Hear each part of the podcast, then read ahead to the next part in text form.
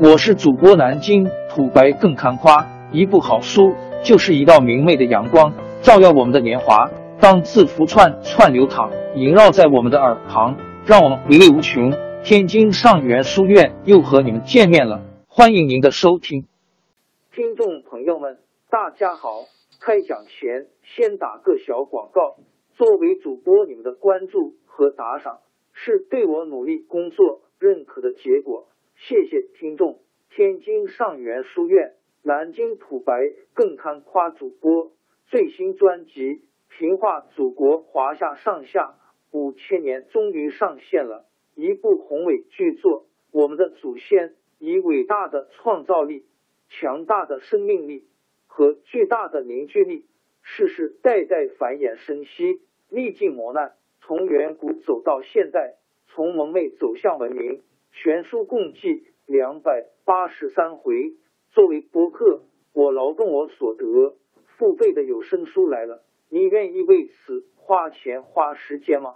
评话中华上下五千年专辑的进度更新按听众的关注和评论而定。喜马拉雅号 UID 七三二六四零二二，微信号 sh 八五七三零一四四九。请多多关注，多多打赏，谢谢大家，谢谢。下面正式开讲《评话中华上下五千年》专辑。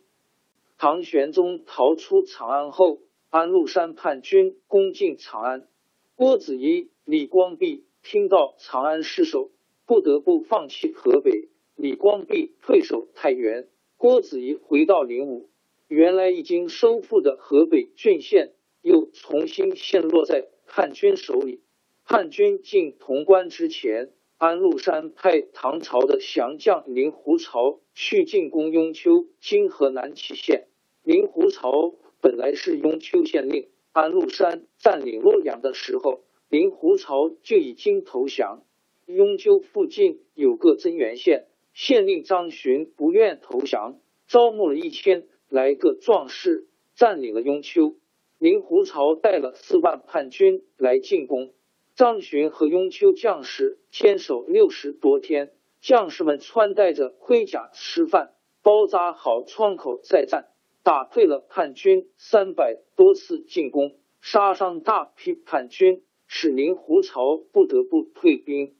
第二次，令狐潮又集合人马来攻城，这时候长安失守的消息已传到雍丘。令狐潮十分高兴，送了一封信给张巡，劝张巡投降。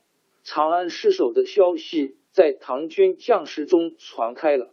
雍丘城里有六名将领，原来都是很有声望的人，看看这个形势，都动摇了。他们一起找张巡说：“现在双方力量相差太大，再说皇上是死是活也不知道。”还不如投降吧。张巡一听，肺都气炸了，但是表面上装作若无其事，答应明天跟大伙一起商量。到了第二天，他召集了全县将士到厅堂，把六名将领喊到跟前，宣布他们犯了背叛国家、动摇军心的罪，当场把他们斩了。将士们看了都很激动。表示坚决抵抗到底。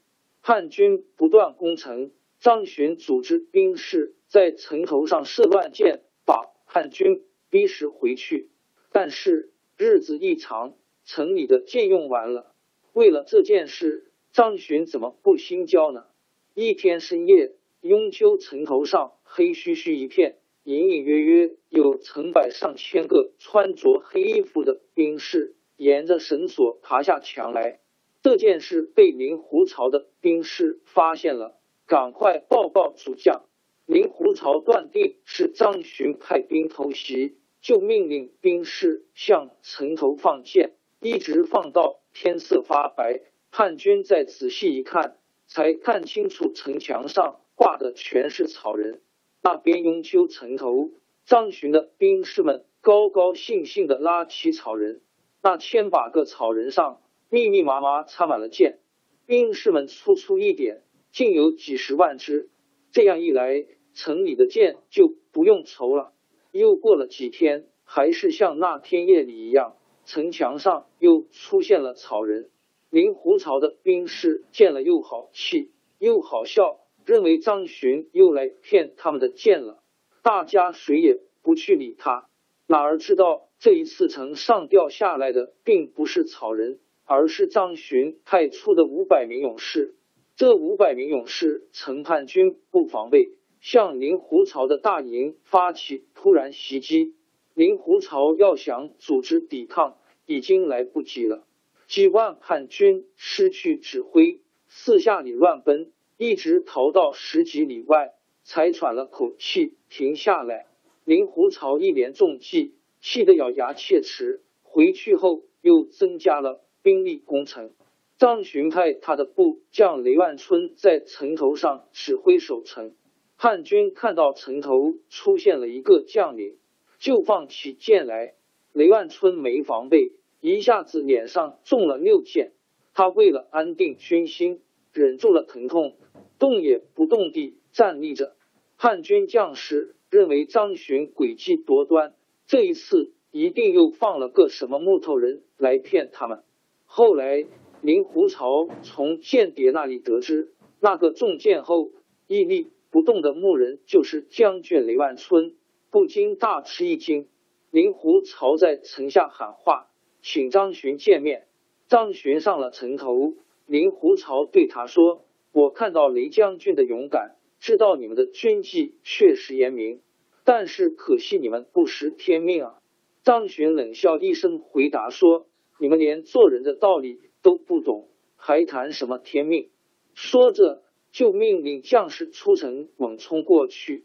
令狐巢吓得拨转马头，没命的逃跑。他手下的十四个叛将都被张巡将士活捉了。打那以后，令狐朝屯兵在雍丘北面，不断骚扰张巡的粮道。汉军经常有几万人，张巡的兵不过一千多，但是张巡瞅准机会就出击，总是打胜仗。过了一年，睢阳（今河南商丘）睢阴守。太守徐远派人向张巡送来告急文书，说叛军大将尹子奇带领十三万大军要来进攻睢阳。张巡接到告急文书，赶紧带兵到。王朝更迭，江山易主，世事山河都会变迁。其实我们无需不辞辛劳去追寻什么永远，活在当下，做每一件自己想做的事。去每一座和自己有缘的城市，看每一道动人心肠的风景，珍惜每一个擦肩的路人。纵算经历颠沛，尝尽苦楚，也无怨悔。感谢您的收听，朋友们，让我们下期再见。